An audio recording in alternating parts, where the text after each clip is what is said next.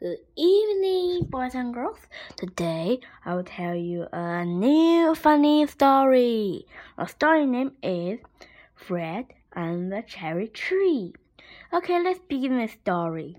Fred saw some fine ripe cherries hanging on the cherry tree. And he said, Your pretty cherries, will you not come down to me? Thank you, Kitty, said the cherry. We would rather stay up there. If we went down this morning, you would eat it up, I fear. One, the fifth of cherries, taking from the flat tree. You're pretty beautiful, said Fred, red and ripe and oh, how big! Catch me, said the cherry, catch me, little master, if you can. I will catch you very soon, said Fred, if I were a grown up man. Fred jumped and tried to fetch it, standing high up his toes, but Cherry bobbed about laughed, and uh, tricked the chair with nose. Never mind, said little Fred. I shall have them when it's right. But a blackbird with a bowling. I shall have them all night. They end. Okay, the number two story is Dirty Jim.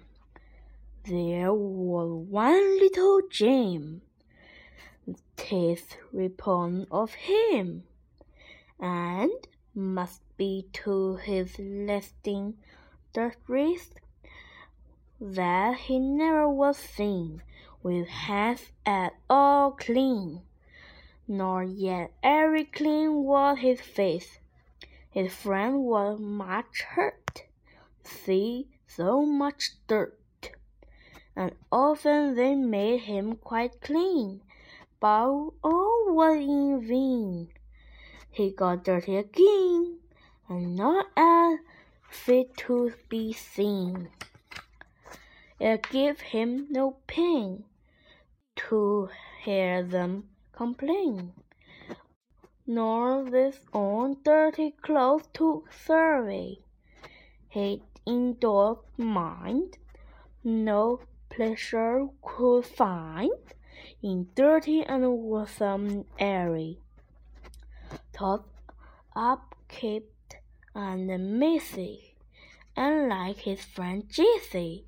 Jim loved the dirty way to be sure, but need kids a thing to be neat and clean, and their smile are airy so poor. Okay, the number three story is The House That Jack Built. This is the house that Jack built.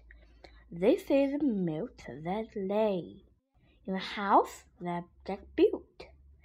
This is the rat and the milk that lay in the house that Jack built.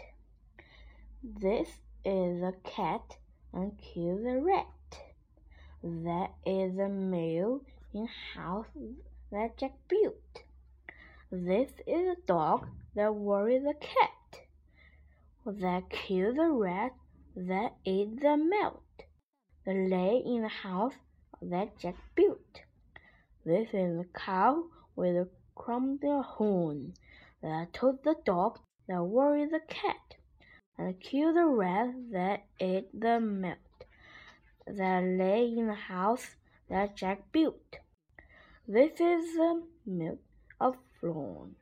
The milk for the cow with a crumbed horn that told the dog that worried the cat that killed the rat that eats the milk that lay in the house that Jack built.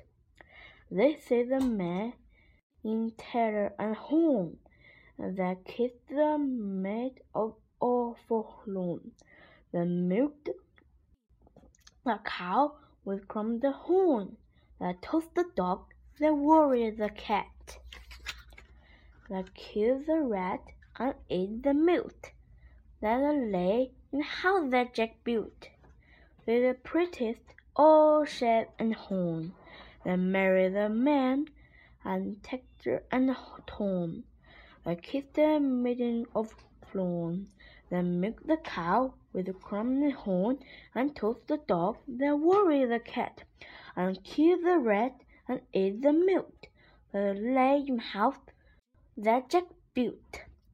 This is a farmer sounding the horn, that keep the trough, then crown the moor, that walk the press, all shaped and shorn, that marry the man, all tattered and torn, that keep the maid of flown, that milk the cow with crumbling horn, that toast the dog, that worry the cat, that kill the rat, and ate the milk, that lay in the house of Jack built.